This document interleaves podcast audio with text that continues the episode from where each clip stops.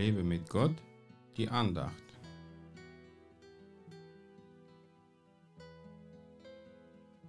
Denn meine Hoffnung bist du, Herr. Herr, meine Zuversicht von meiner Jugend an. Psalm 71, Vers 5. Das könnten auch meine Worte sein, denn vor 31 Jahren, mit gerade 16 Jahren, habe ich mich bekehrt und durfte in dieser Zeit viele wunderbare Erfahrungen mit Gott sammeln und seinen Schutz und seine Versorgung genießen.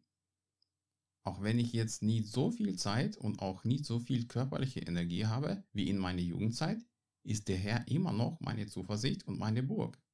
Wenn er diese Jahre bei mir nicht wäre, könnte ich schon mal vom Berg abstürzen, zweimal in Autounfälle umkommen, einmal in der Badewanne ertrinken und ich wäre immer noch Epileptiker.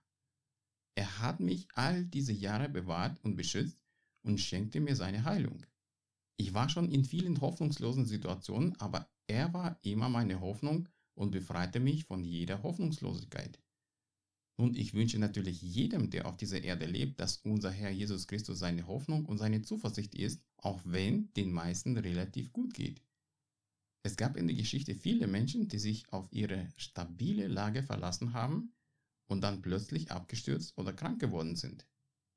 Glück hatten die, die in ihrer Not zum Herrn geschrien haben und ihn als ihre Hoffnung und Zuversicht angenommen haben. Wir können uns auf nichts verlassen wie auf unseren Herrn Jesus Christus. Auch wenn wir in einem gesicherten Schloss wohnen würden, sind wir dann nicht so sicher wie in unserem Herrn. Denn alles auf dieser Erde ist vergänglich, nur seine Gnade bleibt ewig. Mache Jesus Christus immer zu deiner Hoffnung und deiner Zuversicht.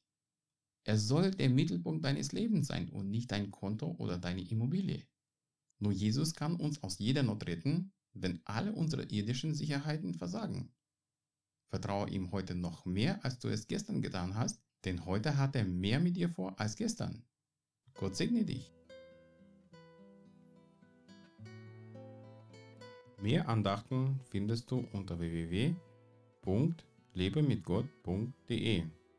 Ich freue mich auf deinen Besuch.